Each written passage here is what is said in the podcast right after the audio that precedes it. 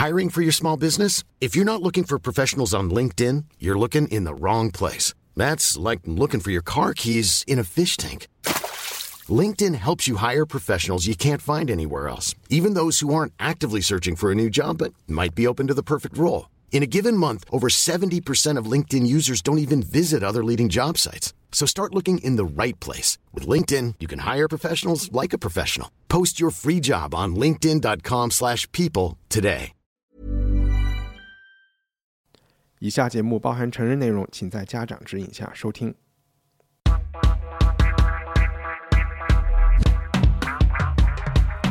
欢迎收听文化土豆，我是伊康糯米。今天我们的节目想和大家聊聊最近茶余饭后的两大热点话题，一个是日本导演石之愈合的电影《小偷家族》，另外一个是爱奇艺上演的轻宫剧《延禧攻略》。前者像一杯清酒，口味平淡无奇，仔细品品可以激起观众心里错综复杂的感情；而后者是为了弹幕八卦和迷母而生，像每人一百块钱管饱的自助餐，既然交了钱，明知对自己不好，还是欲罢不能。今天和我们一起聊天的是文化土豆的老朋友、媒体编辑高露颖和第一次上节目的我们的前同事顾惜周，网名顾惜周啊，大家好。大家好，哎，我们先聊一下《小偷家族》吧。嗯，听说顾惜周看这个是哭的一塌糊涂，你能给大家先讲一讲剧情梗概是怎么回事吗？就是呃，他讲的其实是一家人，然后但他们彼此都这算剧透吗？他们彼此都没有血缘关系，然后他们因为某种奇怪的感情连接，然后聚集在一起，然后突然之间。其中的一个小孩子弟弟树太吧，然后他被抓住了，然后这个家族祥太祥太他被抓住了以后，然后媒体和警察把这件事情播出来，发现引发了他们之前的故事和他们现在的变化。OK，我觉得里面还漏了一个比较关键的故事线索，就是这一家人其实在一起生活，我加引号的一家人在一起生活了挺长时间，但是有一天爸爸带着儿子在路边捡了一个小女孩儿，是一个走失的小女孩儿，然后他们家里面有一番讨论，就是说要不要把她送回去，还是把她收留进来，因为他们其实也知道这小女孩儿是来自哪里，但是发现可能住他们家这小女孩儿会更幸福。后来也是因为在媒体上大家在找失踪的小孩儿这样的事情引起了关注吧。后来的一些故事，包括他们被一窝 端了以后，也也是也是因为这个小 朋友这个小女纠正孩的事情一下啊，嗯就是不是因为小女孩儿才呃导致他们整个家那个秘密被揭发出来，OK 因为这是个小偷家族。小首先，小偷家族并不是说主业就是小偷，是他们家每个人基本上都有这个顺手牵羊的习惯。其实他们有职业。这个小男孩一直被他这个父亲教育说，这个放在商店里的东西是大家都可以有的，就是就已经是摆明了说都是大家的，所以你可以随便拿。然后他从小就有这个观念，他就觉得偷东西没有什么了不起的。但是因为一次事件，呃，一个老爷爷让他知道偷东西是一件不好的事情，他就开始对这件事情很有芥蒂心。后来有一次，他带他妹妹去一个超市要偷东西的时候，他就那个自我觉醒了，嗯然后他就。把东西推翻，然后拿了一个东西就跑了。他其实是故意想引别人来追他。嗯然后因为这次事件，他在逃跑的过程中把脚摔断了，然后被送到医院去。所以他的身份暴露了，因为他的身份暴露，导致整个家庭的身份全部都暴露出来，所以等于到电影的后半部分后三分之一的时候，这个家庭的秘密才被揭发出来。那之前我们都会觉得这是一个就是正常的一个家庭，只是有点穷而已。其实我是首先要承认，我之前根本不知道石之愈合是谁。我是录上一期我们是录了韩国李沧东的《燃烧》，嗯那一期我才知道有这么一个人，因为据说今年在戛纳电影节上是李沧东的《燃烧》和石之愈合的《小偷家族》可能是进军金棕榈奖的这种两大热门两大热门，嗯然后都来自亚洲。但高露颖之前看过石之愈合的东西，对对吧？你嗯你它是一个什么样的？这部这一部电影有代表性吗？是它不是最有视之愈合代表性的电影，它经常会被人提提起的是，呃，他的三部家庭的主要的剧，一个是步履步履不停，一个是比海更深，还有一个是如父如子。他这三部是叫做这个家庭系列的。但失之愈合是一个特别擅长拍日本家庭生活的一个导演，也有人开玩笑说，失之愈合这一生可能都会拍一个主题，就是跟家庭相关的。我们在《小偷家族》这部剧里面也可以看到，它的核心还是一个家庭，但是它由家庭引引发出更多的社会问题。那之前呢，可能。失之愈合这个导演更关注的是人本身、家庭各个成员本身之间的那种牵绊的感觉。这部电影拿到了那个戛纳的金棕榈大奖，但这也不是他第一次获奖。他上一次是他的另外一部电影叫《无人知晓》，当然他拿的是戛纳的最佳男主演，呃，男主演是一个小朋友，可能才十四岁。就回到顾惜舟，你为什么看哭了？我我没有看到那一点，想哭。就是他们捡回来那个小女孩叫。呃，尤里把她改名叫林，然后就是她从刚捡回来的时候就是很。很瑟瑟发抖，然后不敢看人，不小心撞了谁，然后一直不停的道歉，就是一个看看起来是一个很没自信、很没底气，然后不知道怎么和这个世界相处，然后不停的给人带来麻烦这样一个小孩嘛。然后等到他，比如说他尿床的时候，奶奶就会给他言吧，就是说啊，你吃了就不尿床，就是有人关心他，然后有人爱他，哪怕这种爱的方式可能就是带他去商店，然后偷一。条裙子回家，他能感受到哦，原来是被人爱着、被人抱着是什么样感情。然后他，我那个时候就突然崩溃大哭，就是有一个情节是他非常开朗的和他的哥哥在森林里面玩，他就突然说：“哎，这个蝉在脱脱壳。”就非常开心的看着那个蚕一直在脱壳，然后就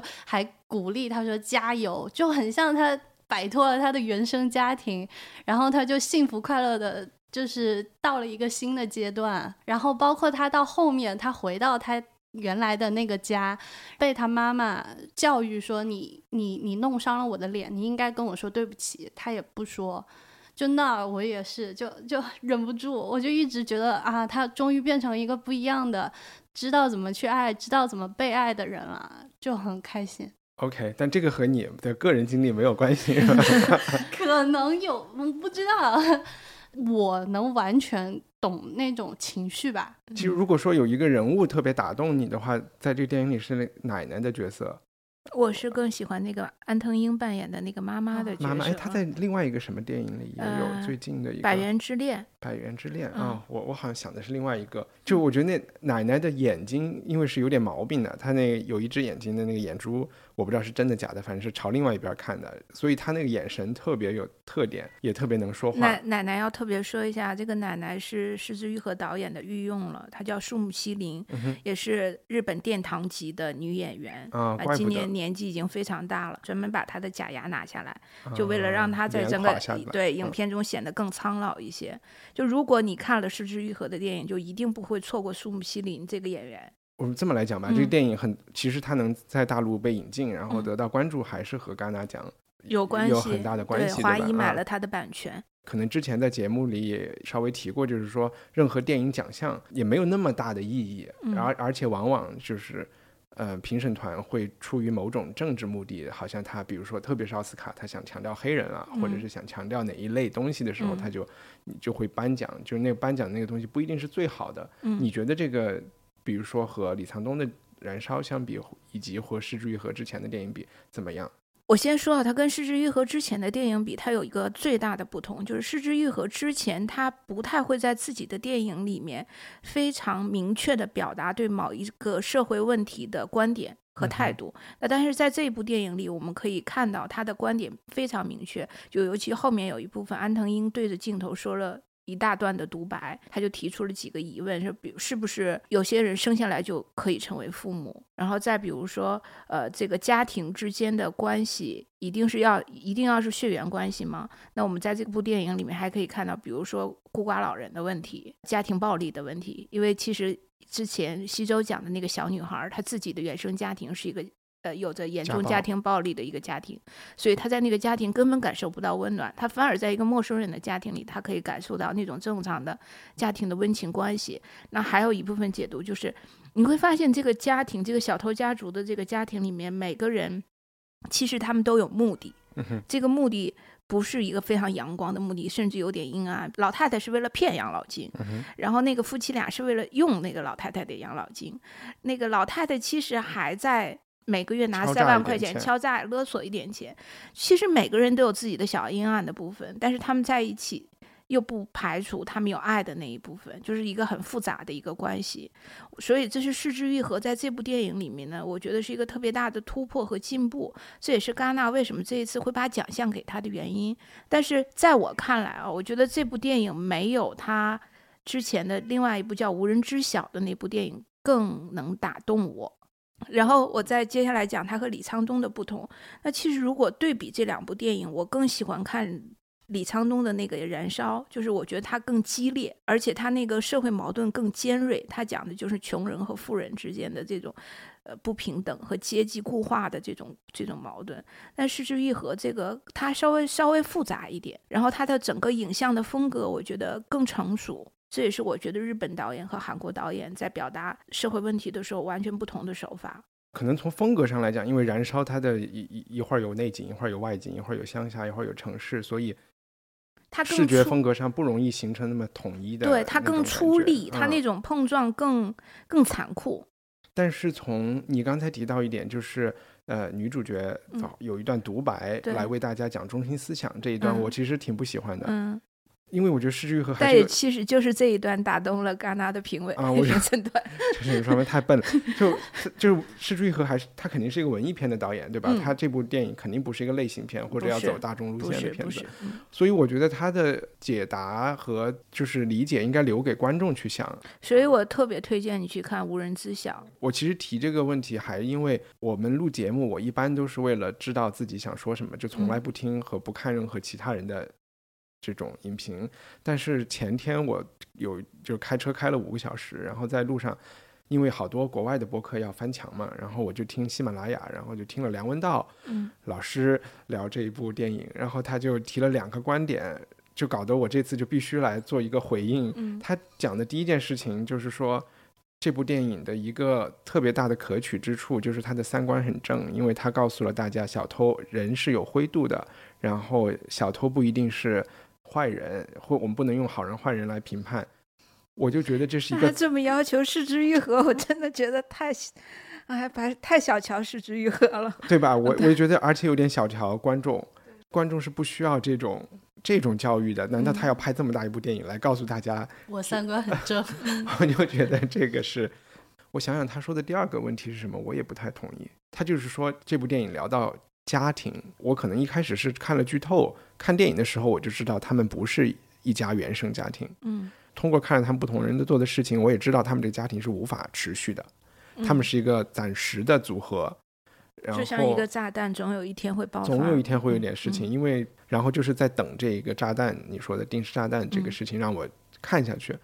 梁文道就说他好像是对家庭，就是你说的那个中心思想。要不要血缘？要不要什么？提出了一些新的见解和看法。我呢又觉得，恰恰这部电影，嗯，在家庭的观念上是非常保守的。因为这些小偷，所谓的小偷，他们都是社会的边缘人物。然后在说实话，也都是可能因为原生家庭有各种各样的不幸，他会才会走出，不管是经济的，或者是感情关系上的，或者是什么样的原因。那他们其实选择组建了一个非常像原生家庭的家庭，他们。生活的恰恰那个很融合的那个状态，几乎让你觉得他们就是一家人。他开始电影就是要表现这个，他们的家庭观很正啊，其实是他们的原生家庭不幸福，比如说有家暴有什么。他们新组合的家庭是一个表面上看是一个非常保险广告里面的这种家庭嘛，所以我就反而觉得他在家庭观上很保守的。我觉得梁文道就是第二个观点啊，梁文道会有这样的解读，可能某种程度上是因为失之愈合在戛纳电影。呃，影展期间，他曾经接受中央日报的记者采访的时候，他自己对这个电影有一个他的解读。他说的是：“我这部电影除了对政府失责进行批评之外，还有一个表达，就是家庭随着共同体文化的崩溃而消解。但是不仅没有成熟到接纳多样性，还渐渐地向地域主义靠拢，剩下的只有国粹主义。日本不承认历史的根源也在这里。”这啥意思啊？就是他说，呃，其实现在家庭、现代社会家庭处于一种解体的状态，就是对于一个家庭是不是有那么有必要性，不是不是那么肯定的答案了。但是他说，随着这种结构的解体，我们可能希望看到的是一个更包容的状态。但是非但我们没有迎来那个更包容的状态，就社会对这个家庭的构成没非但没有那种更包容的状态，反而渐渐的趋于更保守，就是认为只有血缘关系的家庭组成才是一个合理的存在。他是想这样说。那其实我们可以在现实社会中能够理解到，比如说你现在想领养一个小孩儿，不是特别容易的一件事儿。嗯哼，你也不可能说我随随便便，我觉这是有原因的呀。有什么原因？因为你领养一个小孩，他毕竟就要从一个家庭去另外一个家庭。你如果可以随便领来领去，那还得了？在这个电影里，你嗯最后也出现了，比如说他们说啊，他原生家庭有家暴，对在我这儿更幸福。但我觉得这个事情，原生家庭提供的不仅仅是家暴，也许他还会给他上学存钱呢。就嗯你就小朋友需要的。不仅仅是喝碗热汤，然后啊抚摸一下嘛，就是有很多东西，你嗯怎么能说你？你但是我觉得导演也不由你来判断这个我觉得导演也没有说判断说这个家庭就是正确的。其实他在所有的细节里都在表达这个家庭的父母甚至奶奶，她都有很多她不正确的地方。嗯，但是她唯一正确的就是她能够给予爱，爱可能远远要这个爱的给予要远远大于，比如说我给你更多财富这样的东西或其他的东西。但我是觉得他们太穷了，嗯然后穷到不会被看见，就嗯我们平时是平时的生活里不会被看见的那群人，就是他们不会去上学，然后他们不会正常的在商店里购物，然后他们也没有，就是他社社会底层的对对对对生，存状态。不是那个祥太说他是故意被抓的嘛？很明显就是他自己也知道他这样是没有办法持续的，他还是要所以他其实是想把这个家庭给瓦解了，通过一个动作。对我给我感觉是这样。这个电影我觉得很好看，嗯，但是和他就是和这些外界认为他想表达的事情都没有关系。嗯我特别喜欢看人家里的生活场景，那你太适适合看《失啊之愈合》之前的电影了。我我特别喜欢看别人的厨房是什么样子的，嗯别人的卧室是什么样子啊，的。推荐你看他的《步履不停好呀，》，好呀。嗯，在这部电影里，我也没有觉得他们很穷，就事实上他们很穷，但是他们的。他们活的还蛮有乐趣和尊严的。他们吃的就是我每天吃的东西啊，就是白菜、泡面、面筋，就是我每天在吃的呀。我我也经常吃白菜泡面。那说起吃的，他们在街上买的那个可乐，那个是什么呀？可可乐饼饼，那个就感觉是个土豆薯饼，然后榨汁油炸金黄。的啊，对，那个在北京有卖的吗有肯定有放，麦子店附近的日料绝对有。对，？OK，可乐饼，我昨天还在一个日料里看了一下，其实就是土豆泥，然后最啊后砸成那个饼。就回到他们家里的生活，我就觉得这这些人在很小的一个空间里活得还蛮有尊严的。他们每天都在一起吃饭，而且他们吃吃饭的过程中也有自由，并不是所有人都要吃同样的饭嗯啊。有的人可以选他自己喜欢的那个泡面的口味自己嗯吃，只不过大家坐在一块儿吃，然后又会坐在一起喝啤酒。嗯夏天热，他们就坐在院子里喝啤酒聊天。嗯就是这些，其实也是所有其他家庭生活中你记忆最可能最喜欢的记忆吧，嗯或者是觉得一家人在一起最舒服的那些记忆，他嗯们都给自己创造了这个空，间、啊。这就是失之愈合最大的特点，他特别擅长拍生活细节。嗯，而且在这个房间里面，他们也没有什么，说实话没有冲突和大的碰撞，包括那个小朋友活在那个衣橱里，就像机器猫一样的，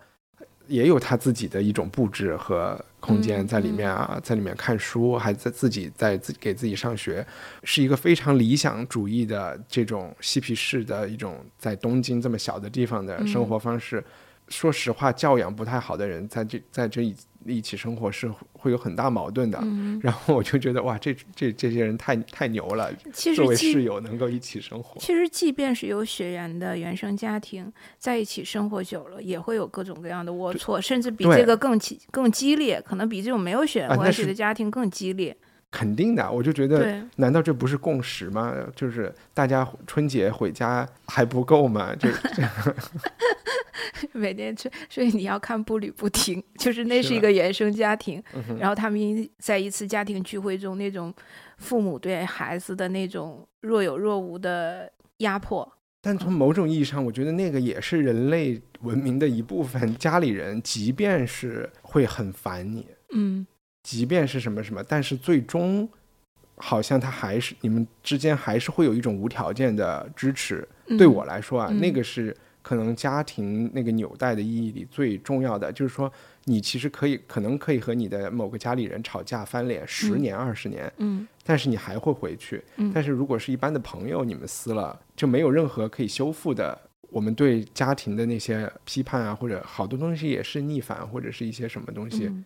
但是它的价值是最终它是可以超越这些矛盾的。就是我的理解是，我认为所谓的羁绊，人和人之间的羁绊，当然血缘是那种最深层次的羁绊，但是还有另外一种存在，可能就是就是感情层面的。比如说，我说夫妻，原本两个根本没有血缘关系的人，但是你们产生了某种感情，就成为了一种羁绊。所以我觉得这个电影可能它更多探讨的不是说哪种家庭形态是最合理的，他想探讨的就是人和人之间的这种羁绊。它是一种超越了血缘关系的存在，这种关系。OK，、嗯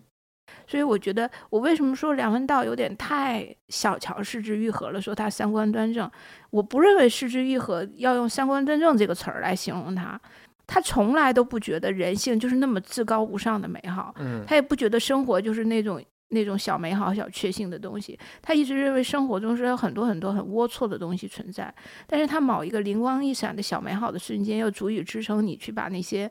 这个很不堪的生活继续过下去。嗯嗯可能我就帮梁文道说句话，我不想这个我们的节目也不要老老老去和他有这种摩擦。可能梁文道想做表的态是要针对一些更所谓主流的中国的价值观，嗯，对吧？他或者说不了解失之愈合电影的一些观众，对，但其实我觉得没有必要通过看看了一部文艺片来秀你的三观这件事情都，对对对对，我现在很害怕别人说三观端正这句话，我觉得太恐怖了。这这真的，我我暑假那两个礼拜没看朋友圈，就是哇，那两个礼拜都没有人跟我讨论三观是什么事儿，嗯然后没有人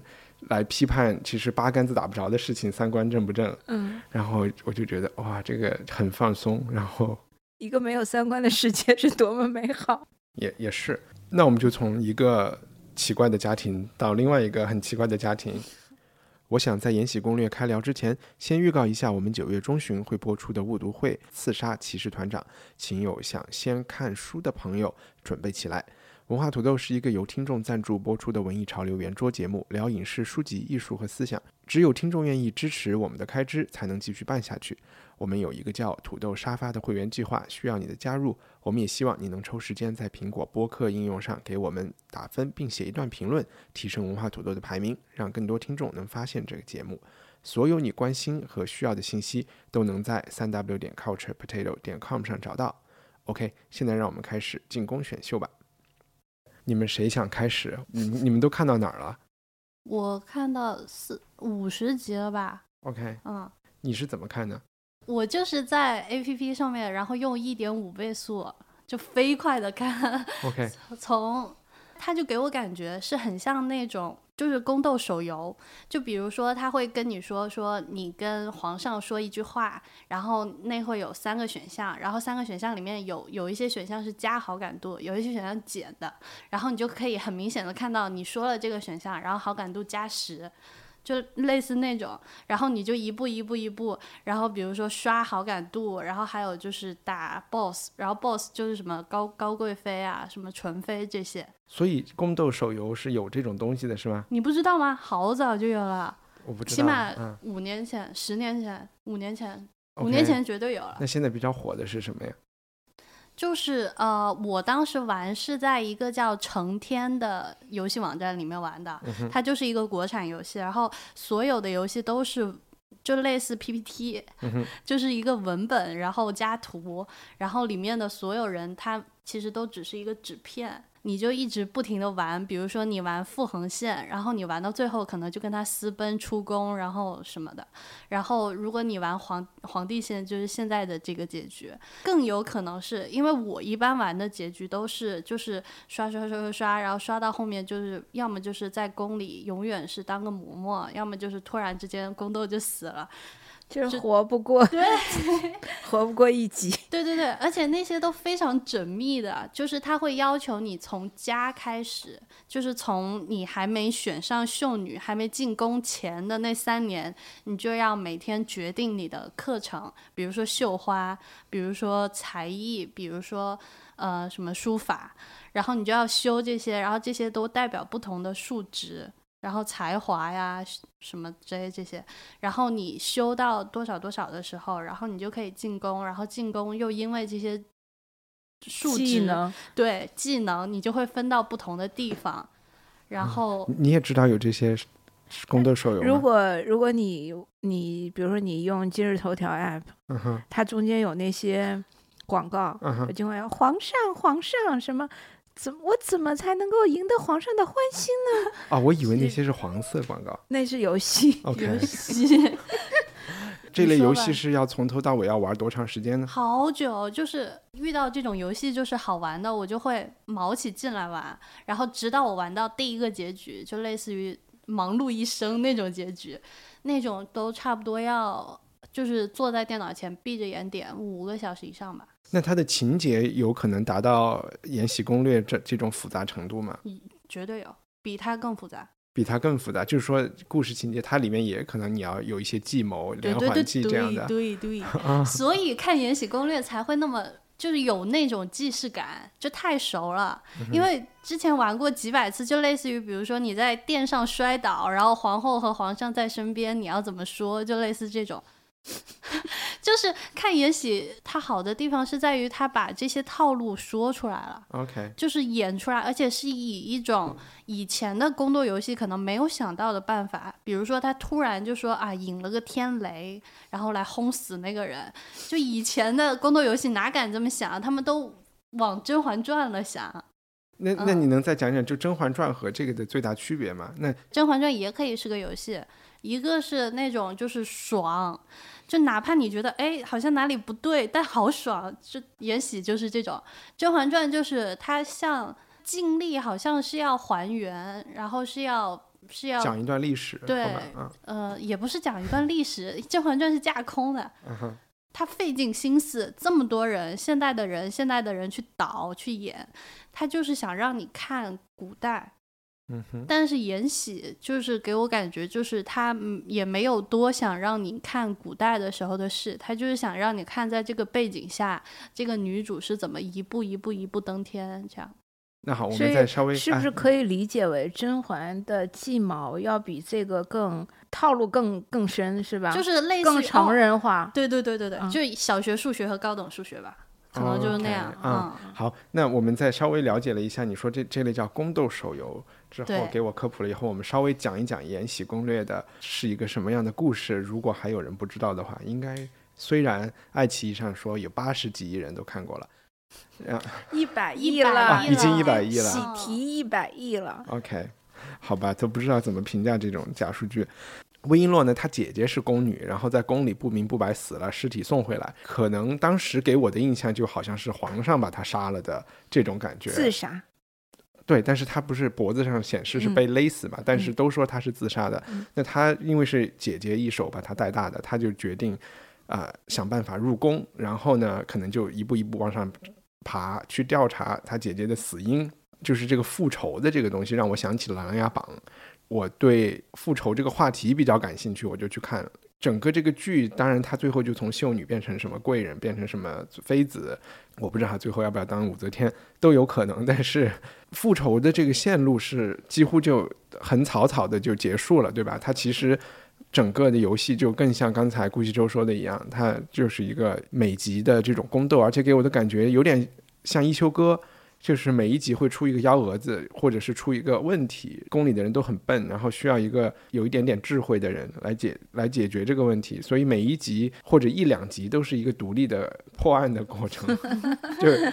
我打怪的过程。打怪的过程，但是其实能够抓住你想一集一的一集一集的往下看，起码前三十集、四十集是这样。我现在看到五十集，稍微觉得有一点重复的，不太想看下去了啊。高露，你是在哪儿看的？你也是爱奇艺，对你你有听说在就是也有人看越南版本的吗？我没我不知道，你知道吗？我追爱奇艺就已经让我够疲倦的了。就是呃，因为那一段时间好像是因为剧情演到尔晴一个黑化的配角，然后不停的想要以变态来夺关注的那么那么一个配角，然后反正就是他特别遭人恨嘛，然后那个时候就爱奇艺的剧情还没有进展到他死了，但是在越南的网站偷跑了可能。四到八集就类似，越南是盗版的，还是说也是正版授权在越盗版南播的，盗版的啊？就没有买版权，然后不知道怎么的，就可能就被泄露了，然后就在越南那个网站上可以看到前面的内容，就有人在论坛发帖，就说报喜讯，然后在多少多少集，在未来的五十多集里面，尔晴终于死了，什么什么，就是大家都是为了。就是一个恶毒的配角，为了绳之于，就是他终于下线了，嗯，然后去看了那个网站，那个是有越南字幕的一个啊，对，有越南字幕，但还是中文配音。然后后来可能因为国内这边看的人多了，然后我就看到那个八组上面有人发了一个帖，就说那个越南网站上。因为国人看的太多，然后他就做了一个，他就发了三道题，然后那三道题里面有一道题是类似于你要承认南海的某个区域是越南的，而不是中国的，而且那三道题的截图。全部都是中文，所以就相当于你如果为了看那个《延禧》的话，你还要嗯卖国，小小的卖国一次，对，要不然他们流量有点受不了，是吧？对，然后他们就特别生气，然后就发帖说大家不要再去给那个越南网站送流量，什么其心可诛吧？好呀，那嗯，怎么聊这个事情呢？我不是完全不知道该，哎呀，这个电视剧。对于我来说，这是一个特别矛盾的存在。其实我大部分时间看的时候都特别的不耐烦。他他跟我理解的宫斗不太一样，我我更愿意把它理解为它是那种爽文，就是网络上有那种爽文，它存在的目的就是为了让观众或读者感觉爽。你看这个电视剧的感觉就是就是主角主角光环太强大了，你就知道这个主角一定是在无不胜的，所有跟他有矛盾的人最后都得死。你在这个大的前提下，你看的过程就是他怎么一个一个把他敌人弄死，然后这个过程给人的那种很爽的那种刺激又特别强烈嘛，就有点打精神牙祭，然后就好像你得，就温一洛这个人是一个非常，如果你是一个很传统的国企，或者是甚至是一个在公务员体系里面，大家都是循规蹈矩，反正是有他自己的那个传统的潜规则的，然后突然来了一个，要不然就算一个海归，或者来了一个零零后。就是不知天高地厚，口无遮拦。但是他呢，好像又还比较聪明，又能够活下来。但是他不承认，就不认你任何现行的制度、礼仪，或者是任何的事情。这种正面角色也有带有一点女权色彩的，因为在那儿还是一个非常，你你想皇宫里面的。这个剧里面不仅有女权，好多那种现在看起来特别政治正确的言论，什么有关自由啊，什么什么乱七八糟。也许就是这些东西让他的胜出。让观众觉得特别爽。对，就是我我我现在在想，为什么这个让年轻人特别喜欢看啊？就是比如说，你现在在一家那个公司工作，如果按照以往的套路，你想升职，你就首先你得装孙子，干很多脏活累活，然后再再晋级到这个什么所谓的高级经理，你就要开始站队，站这个队，站那个队，然后最后登上人生巅峰。但这个剧的套路不是这样，就是你是一个籍籍无名的刚进来的小职员，但是因为你很有才能，你很聪明。然后你又非常桀骜不驯，你敢说敢言，你就完全凭一己之力爬上人生巅峰，就非常符合现在年轻人的这种思维套路啊。但这个是在现实中是可行的，还是是一种就是屌丝逆袭的意淫呢？我觉得就是屌丝逆袭的意淫啊！现实 现实生活中怎么可行？就是即便在在正史中或者正常的历史中，魏璎珞其实真的一集都活不过，以她的做派。因为我看宫斗看的特别少，我也没有，我除了《琅琊榜》，我我不知道算不算宫斗了，就其他的都完全没有看过。第一个让我震惊的就是他们的手段之恶毒，在后宫里是可以大开杀戒的。那在我觉得在那种情况下，谁都可以投毒的情况下，大家不是早死光了吗？它是一个法治真空。就虽然说有个什么慎刑司，但是慎刑司在里面，我觉得就形同虚设，就是一个活在台词里的部门。对他没有。他没有真正的去调查任何事情，也没有把任何人绳之以法，他就是一个听起来更像一个监狱，就是阶下囚就被关到那里那边去的一个。也许大家不是这么去理解这个故事的，对吧？那网上喜欢看，他们是都喜欢魏璎珞吗？难道没有人喜欢别的角色吗？不是傅恒吧？就像傅恒和那个谁啊，那个荣英前皇后，都挺招人喜欢的。OK，就这部剧给我感觉就是编剧知道你们想看啥，他就做啥。就像傅恒，就是他是一个就真的像完美的活在真空中的那种男的，就是他喜欢魏璎珞嘛，然后他就他就他他他也没有娶她，但是他也没有他一辈子也不碰他的老婆，一辈子也不碰其他女人，为了他，然后就觉得啊，那我可以为了他做任何事情，然后为了他参与宫斗，然后攻城了以后，然后身退，然后又去打仗，就是然后又深情，然后又但是他也是为了他放弃了他。曾经有一个小目标，两个人就是说我们要活到最后，然后结婚，出宫结婚，对吧？但是在中间某一个情节，我也不记得不是那么清楚了。为了救所谓的救温璎珞，娶了尔晴，对啊，对然后也就把这条后路给封死了，他们永远也不会在一起了。在温璎珞看来，这也是对他们之间爱情的一个背叛嗯啊。温璎珞觉得我被关一关，不需要你来救。就是喜欢傅恒的人就会觉得他还是为他爱的女人做出了他认为可他可以做出的贡献和让步吧。OK，就我朋友啊，包括我都觉得他是一个完美的，就是类似于类似于少女小说男主角那样的人。可是我特别不喜欢他。这部剧我最不喜欢的两个人就是傅恒和袁春望，我觉得他们俩哦我，好喜欢袁春望的，我觉得他们俩完全没有任何演技可言，台词简直差到极点。哎，我就就不知道怎么说这两个人。你知道，我已经发展到我不能靠，不能看袁春望的脸，嗯哼。我甚至听他的台词我都会起鸡皮疙瘩。但其实傅恒这个角色，我是从观察他的行为，我是可以学到一些东西的，就是少说话，就就是少说话，就遇到事情就不要表态，不要说。然后比如说他跟皇帝的一些事情，在受到委屈的时候你还能，学到东西我有一个小八卦，你们有没有发现傅恒的台词其实不是很多？。对，嗯，但是傅恒在接受采访的时候，他说拍这部戏的时候，让他压力最大的就是台词。嗯他每天想到背台词，他就觉得像顶了一口锅一样。哇，然后我心我心里 就在想，你的台词已经够少了，你的脑细胞到底是有多恐怖？对啊，相比魏璎珞的，那你觉得高贵妃呢？我们能不能聊一下？因为高贵妃下线之后，我就觉得这个剧就没得看了，因为前三十来集基本上是高贵妃和皇后的，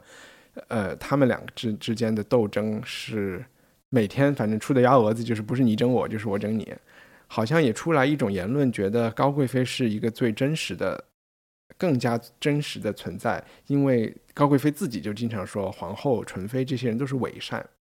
他们想要的东西和我想要的东西是一样的，但他不敢要。嗯，高贵妃就其实你这样想起来，他还蛮真实的一个人，他要整你就整你，然后他也不会跟你装好朋友这样的。我觉得高贵妃是这部剧里面最认真的在跟 别人宫斗的一个人，就是看起来啊，嗯别人什么纯妃也好，贤妃也好，当然他们都是更高级的段位，然后更黑化的更隐秘，但是更彻底。高贵妃就是把所有的坏都摆在脸上，然后让所有的人都能看出来我是个坏人，你们快来快来攻击我，快来跟我斗。但其实他又自己从来没有想法，然后通常都是通过一个段位更低的，他们所有人都是对，通过一个段位更低的嫔妃或者贵人，嗯就是借刀杀人嘛，自己不动手，但他们连主意都不出的，高贵妃主意都不出，就是因为可能智商不够吧。对，就都是让 下面那个什么人只是摆明立场而已。对，然后每次失败了以后就把那个人骂一顿，那这个东西重复来了几次以后，就会有点让人生气。但我喜欢高贵妃这个角色有两个原因，第一是我开始觉得她说话阴阳怪气，实嗯在让人难以忍受。你这句就是 是的，就是她的那种说话方式。但看到后来，我就觉得她讲话的方式和她的人设是符合的，我已经完全进入了高贵妃的世界了。嗯。然后第二就是就是他还是能够塑造一个气场，让嗯。你觉得这是可信的。第二部分就是高贵妃是一个戏喜欢唱戏的人，对，她在里面唱《霸王别姬》，唱什么《贵妃醉酒》，唱嗯。这些东西，我反正能感觉到她是一个活在戏里的人，她是一个人生如戏，有一点像那个张国荣演的那个衣陈蝶衣，对，嗯。她的人生就像陈蝶衣一样，他不嗯。去追求抗不抗日啊，或者是就是大是大非啊，他就是要活得爽，他就是要活得特别戏剧化，嗯。然后包括最后烧他的戏服，然后他死之前的那种装扮，要嗯。为皇帝再跳一段，这个形象塑造的是这里面所有的人里面，从人物来说我最喜欢的一个人。嗯。但是大家有有有人特别挺高贵妃的吗？我就被你说服了。我我本人是觉得他，因为一点五倍速听呢，他的台词真的很怪，就是就相当于他永远在拔高调说话，然后也没有那个慢悠悠的。而且因为其他人一点五倍速的时候听都会觉得。不是都会有点古怪，因为你就听得出来被强行加速了，他的就不会，就是是一个正常语速，OK 然后就可想而知他平时是有多拖慢那个。啊，明白。那我觉得他嗯就是个漫画人物。当然，这部剧里所有的人都是漫画人物。说回袁春望，你特别是你特别讨厌袁春望、嗯是吧？我也特别讨厌袁春望，也是因为他说话阴阳怪气。嗯哇，我特别喜欢他。为什么？为什么？他跟傅恒比，他就是一个也是很典型的那种病娇角色，嗯，就动漫里面经常常见的，就是他哪是那，两个字啊？病娇。病态的病，娇娇娇贵的气的娇，娇气的病娇，OK 嗯然后就是得不到你就要毁了你。OK，傅恒有要毁了谁吗？没有没有，啊傅恒就是那种很典型的少女漫画男主角。嗯哼，然后这个就是就是很典型的病娇，就是我我我，如果我们在一起，如果你向着我，我可以无限的对你好，我有什么你有什么，我你你要什么，我我哪怕就牺牲一切我也要给你。嗯然后等到你不喜欢我，或者你主动抛弃我，或者是什么什么，让我觉得我不痛快了，那我就要搞死你！对搞死你。这是你讨厌他的原因吗？啊不是嗯我讨厌他的原因纯粹是他演的太差了。他是一个中国人吗？我觉得他是不是个外国人？我不知道他是哪儿的人，他的台词简直让我无法忍受。我没有，哎，我简直一看但是到就受不了。反正看到我，可能现在看到五十八集，我依然在我的脑海里是认为他还是有可能是魏璎珞派去皇后新皇后那儿卧底的，不是？不是，是他就是一个彻底黑化了的人。他黑化啊的原因不仅仅是魏璎珞不爱他，啊，对，还有他的身世啊，对还有他的身世就。其实他是一个皇先子皇子，只不过是婚外恋生的，反正他的身份应他自己该是个，想象，也可能就是他对对嗯想象出来的。嗯嗯，他就想象自己其实本身也是一个跟乾隆一样拥有应该拥有什么崇高地位的血缘的那种关系，但是结果他就被晋升当了太监，而且他明明是个太监，为什么他表现的那么？有性欲，对，就是我为什么觉得这个剧让我看起来我还挺愿意继续看下去。我其实看过跟宫斗相关的呃剧很少，但我看过一本小说，就是二月河写的《乾隆大帝》。嗯，那本小说是我看了以后，我真的觉得宫斗太可怕了。那个小说真的要远比这个这个这部电视剧更恐怖。当然，他讲了很多朝政治上面的问题，就是嗯官场上面的问题，也有后宫的一些问题，其阴暗、其权谋的权术的玩弄，其淫荡，就远远超过这个这部剧。当然，这个剧里面其实跟那个二月河那个那小说里面也有一点呼应，就比如说皇上睡了傅恒的妻子尔晴，但是在那个二月河的那个小说里面，皇上也睡了富察的，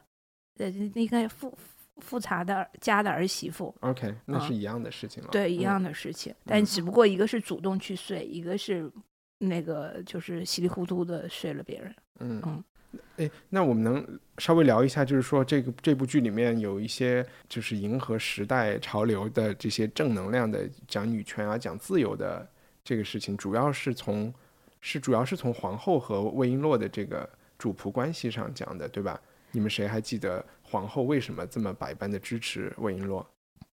因为皇后自己说自己是一个爱自由的人，他他从小就爱自由，但是他的身份束缚了他的自由，所以他希望魏，他觉得魏璎珞就像年轻时候的自己，他想给他更多的自由，让他离开皇宫，享受他应该享受的生活。嗯，所以他就特别护着他嘛，处处罩着他。然后还有其他部分，比如说魏璎珞一直跟皇上说我不想生孩子。哇，这这在以前的后宫，那简直就是太不可思议了，恨不能多生几个来保住自己的地位。他说我不想生，然后因为那个我我我妈就生孩子都是死的，那个就有的时候会让我想，这个作者写这个东西有点像，有点像是一个集体写作的，然后大家的三观其实是不一样的，它里面有特别多三从四德的事情。然后对吧？然后又突然冒出一些女权的事情，对，就让你觉得他很多不自洽的地方，嗯，就是一用脑子看了就很难过，就是所有人都费尽心思，只想要皇帝喜欢他，然后就是而且所有人就包括那个尔晴，因为尔晴的黑化不是就他突然当上了人上人嘛，他当了主子，然后奴才和主子又不一样，哦，我就天呐，就是。所有人费尽心思，就为了做这个，这这种，然后当上了主子以后，就立刻就是你也不想想你是怎么过来，然后就立刻其实和之前的人人设差很远，对。但这个情况，我觉得，因为前几集都没有表现出他有这些潜质，就他埋得很深。但是这种上位了以后，又变得更加恶劣的人，就特，我我觉得这个还蛮多的，就在现实生活中，呃。那种尔晴的黑化，我倒是觉得蛮合理的。我我反正是觉得那种，特别是对服务员不好的人，就其实通常就并不是那种特别高级的。就是我我反而觉得尔晴这段的戏啊，我还挺能理解的。嗯，就是她本身是一个呃。一个官员家的女孩，然后进了宫却只能给人当宫女，虽然是大宫女，然后又很爱傅恒，然后费尽心机的嫁的嫁到了傅恒家做了大儿媳妇，但是傅恒根本就不爱她，然后呢，她又需要通过富察家和她自己家要达成某种政治联姻，所以她需要在这个家庭里树立一种女主人的权威。嗯，可是她的爱情方面却没有掌握什么主导的主导性的地位，所以整个人就会变得特别畸形和变态。这我倒是能理解。那皇帝呢？就这令我觉得很很很很一头雾水。就是我也没有觉得他和魏璎珞之间是爱情。嗯，就是他给我感觉就是还是有点调，他是调戏他开始的感觉。对，就是像像像对一个宠物吧，可能嗯。然后他也不把他当成一个是一个我们可以平等对话的人，然后我我我知道你在想什么，你也知道我在想什么，那种就是就是他们就是皇上永远感觉是把他当成一只猫，嗯啊那种感觉。这里面可能稍微复杂一点的关系，就是皇上和先皇后和这个叫荣英。我讲复杂是什么？就是在这个剧里讲，他们其实。皇帝当皇上之前，还是相对来说不是一国之君的时候，他们就结婚了，对吧？就是他的福晋，嗯，他们是曾经可能有相对来说更平民化的生活的，嗯，然后他们俩也是相爱的，然后后来因为双方各自都要担任皇帝和皇后的这个国家职位，然后就必须就要去人性化，然后去做一些不愿意的事情，但是他后来又特别怪这个皇后自杀，嗯。其实他本来很内疚，但是不知道怎么，他逐渐的说服了自己，说皇后自杀是皇后没有履行她的诺言，要当好皇后，放弃了这个权利，把她撂这儿了，就这种。然后他又觉得皇后是一个很不称职的人，嗯，也是因为海兰察还是谁就跟他说了一下吧，然后他就更加加固了这个。这个也挺能理解，就是于情于理的关系。就是于情，她是他的发妻，在他们俩都很年轻的时候在一起生活。然后于理呢，一个是皇帝，一个是皇后。皇后自杀，对于一个一个宫廷来说是一个莫大的丑闻。然后他就觉得皇后让他蒙羞了，或者让他整个家族都蒙羞了。他不能理解你作为一个皇后，这是一个这是一个职位，你却没有履行这个职位应该履行的责任。因为皇帝可能没有写过自传，或者也没有很诚实的记录过、写过日记，你就很难想象那种人在那种情况下，他心里到底是，他到底是怎么想的？他是完全被国家的这种制度的这些谎言给欺骗了，觉得哦，我真的就特别牛逼，然后我就是要什么九五之尊，要怎么怎么样，还是他也明白这就是一种表演而已？如果他明白这是一种表演而已，他应该对皇后更好一点，或者是他们在私下的时候应该更放松一点。他私下跟他不是挺放松的吗？我我没有觉得那么放松，我觉得魏璎珞和皇帝的私下算是放松，但是是因为皇后在那儿一直端着，要拿着那个大夫大大夫人的那个架子，然后皇上就没有完全彻底放飞自己。他一看到魏璎珞，就完全彻底放飞自己了吗？那你觉得以前的以前的宫里的人就是这样的吗？皇后肯定一般都应该是这样子的，就是，但是我我相信也有个别妃子是那个什么。我我我我怎么想？我这个问题就是因为我们看的大多宫斗剧都是不是以前央视拍的，就是怎么样的，对吧？然后我就不知道这些他们对清宫或者是对以前皇宫里的情况的想象。拍这部剧的人也是看了之前的剧嘛，所以我们宫里和以前的人就是这样的。然后这是相对。就是真实的一种宫廷生活的写照，还是说宫廷剧的传统就是这么演的？所以大家还是在在这个传统里在演端着的情况。因为在看，比如说，但也是现代人写的，就是欧洲的那些宫廷里，就觉得他们相对来说是更放松的，礼仪也没有那么严。嗯，然后好像大家所有人都搞婚外恋也都没有关系。嗯，然后。好像那个私人的空间就更大一些吧，给我给我的感觉是这样的，就是只要没有在上朝的时候，那个私人空间和大家还是可以相对来说当自己的。你如果去按照真实的历史去锁记这个电视剧是不是成立的话，因为中国的尤其是哎，我说错了，皇帝没有写，呃，没有写自传，溥仪是写了的。对对，但就是溥仪在写自传的时候讲他和他的那个什么。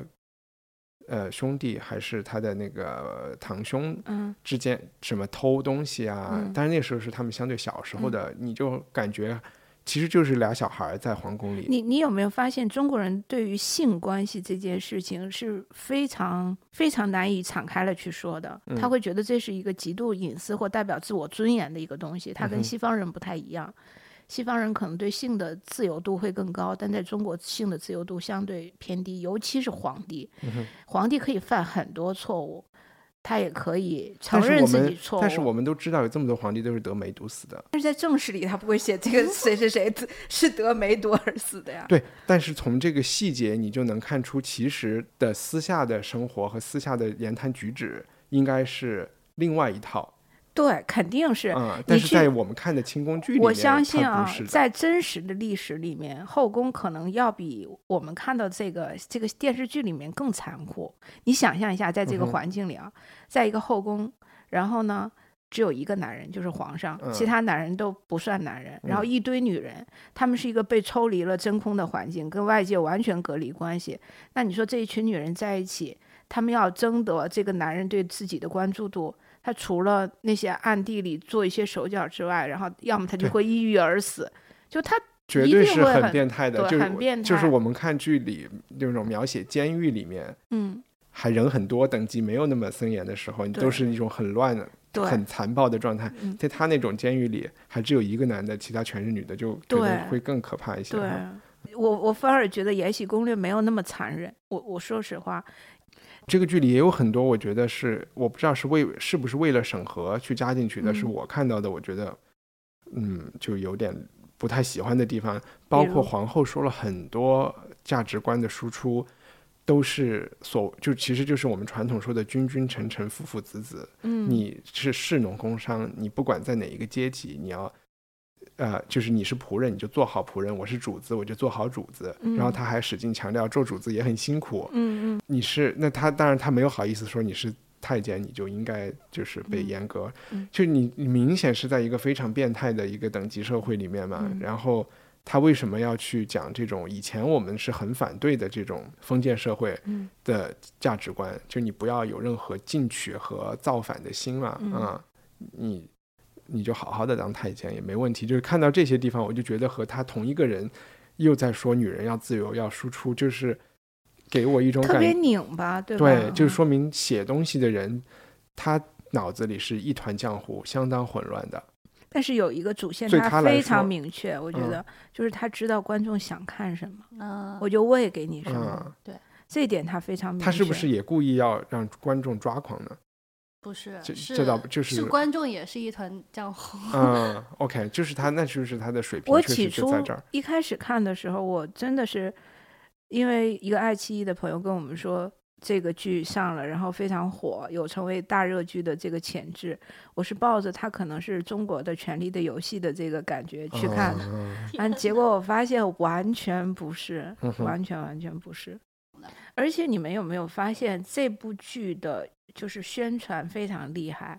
从这部剧上线以后，它几乎就是每天都在微博热搜上面。嗯然后它整个那个热搜的关键词也是花样百出的。我记得我看过一个特别搞笑的微博热搜，叫“拔丝尔情嗯”。然后我想，什么叫拔丝尔情？啊，我想，什么叫拔丝尔情？是因为他太坏了，要把它拔丝了吗？然后后来我才点进去，发现是因为尔晴有一段跟傅恒的对手戏，他就在那傅恒你疯了，然后他说话的时候嘴里面就拉丝了，你知道，就口水拉丝。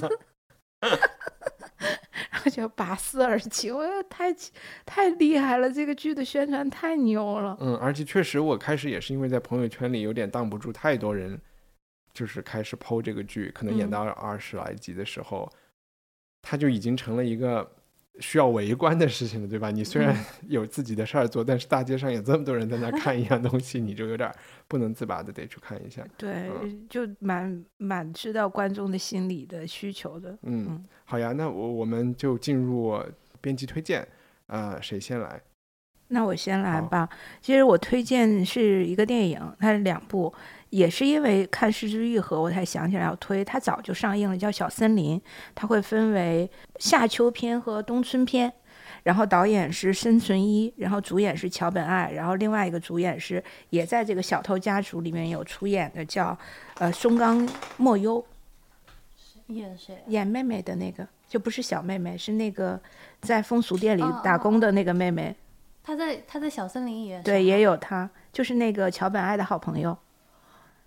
完全没有对，呃，为什么要推荐这部剧呢？就是如果很多人喜欢《失之愈合》，就是他会对生活细节的描述是特别充分的。《小森林》这部剧基本上是没有什么台词，它的故事情节也非常简单，但它非常详细的描述了一个从东京回到乡下的一个女孩，她在一年四季里怎么去种庄稼、收割，然后做饭这些很细节的生活的小片段，然后他拍的非常美。就让你看了以后很平静，我觉得很适合在这个季节，你在夏天，然后在一个午后，然后你慢慢的看一个日本的电影，就很舒服。嗯，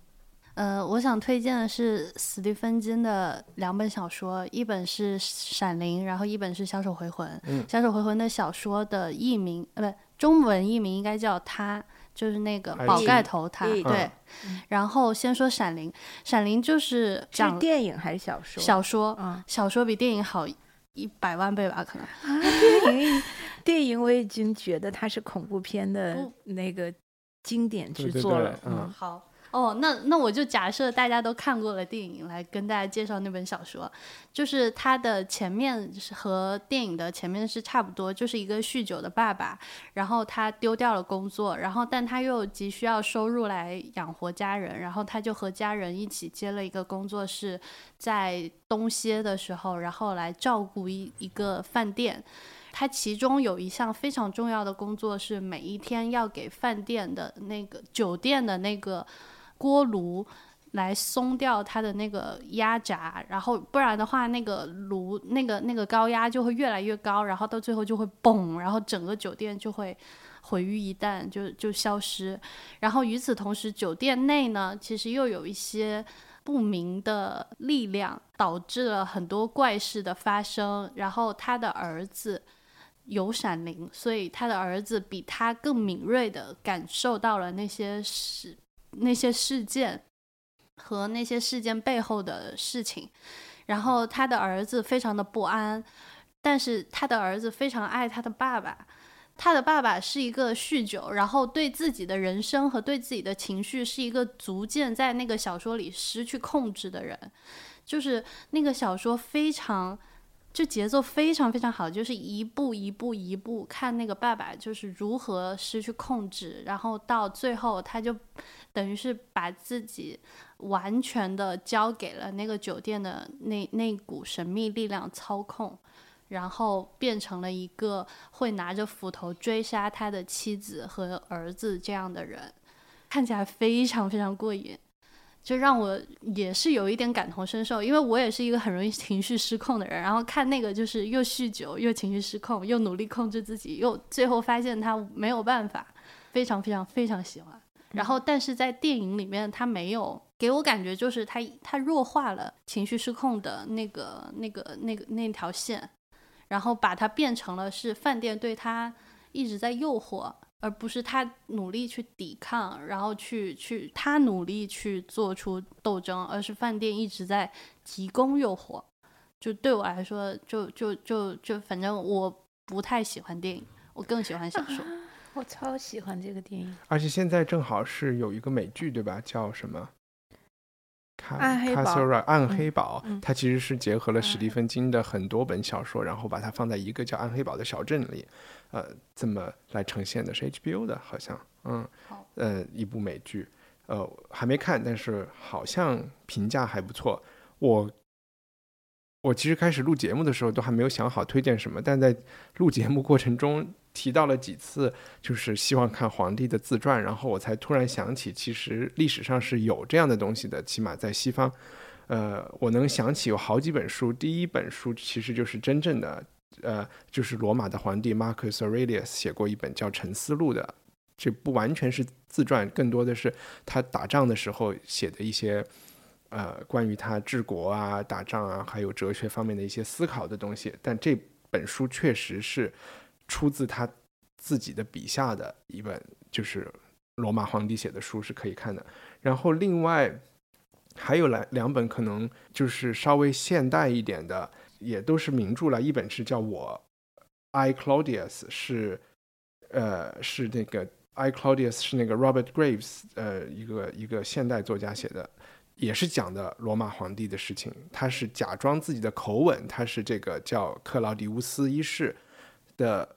这个口吻写的讲的也是罗马的宫斗，好几代人的就是凯撒的小孩吧，他的后代后几代人的宫斗的事情也被拍成了英剧。我也去找一找这个链接，但拍的很早了。就是 Claudius 是一个很出名的一个有结巴的皇帝，他就一直是在观察宫斗，然后到他最后自己上位。嗯，还有一本呢是是法国的一个女作家。呃，Margaret Yourcenar 写的叫《哈德良回忆录》，或者叫也有人翻译成《哈德里安回忆录》。这哈德良也是罗马的一个皇帝，这是这也是一个二十世纪的作品吧？就是他假装自己是以哈德良的口吻写的这这位皇帝的一生的一个回忆录啊。嗯。然后这里面也包括也有非常就是在罗马历史上非常著名的哈德良和他的一个。一个男男相爱的一个爱情故事也在里面，然后其实还有一个宫斗，我又想起来有一个三部曲是以西塞罗的口吻和他的以西塞罗的，我们知道他也是罗马就是凯撒那个时期的人，以他的秘书的口吻写的，就是凯撒那个年代的，就是西塞罗一生的。各种宫斗啊，从西塞罗开始，西塞罗开始当律师，进入罗马的政坛，到他一直最后做到了他们所谓的 council，就是两个首相之一，然后以及后来罗马就是从共和变成帝国之后的斗争，也是全部是基本是史实可考的这种历史小说吧。嗯嗯，因为西塞罗留下了大量的文字记录嘛，然后他的他的秘书确实也是留下了很多文字记录。现在我们大家。就是起码英文就是西方的那种速记，shorthand 就是他的秘书发明的。他当时就让他的这个秘书也是一个奴隶，就是说你帮我，就是所有我开会讲话全部要帮我记下来，我所有的演讲。我我一直有一件奇怪的事，在中国有一个职位，就在在比如说在皇帝的这个。历史序列里有个叫史官，史官的任务也是把皇帝说跟大臣说的所有的话记录下来。对，那我们后面有很多小说呀，或者很多所谓的有历史相关的作品，都是从史官的这个记录里面衍生出来的。那在西方世界也是这样子吗？我就不知道了。嗯，起码在速记发明之前应该是没有的。但是我知道有一些法律规定的东西，就是说内阁开会嗯是都有记录的，嗯然后在议会的演讲嗯，也是都有记录的。而且这些人不可以操控，就是最后那个记录的啊，这个你就理解错了。嗯其实，在这个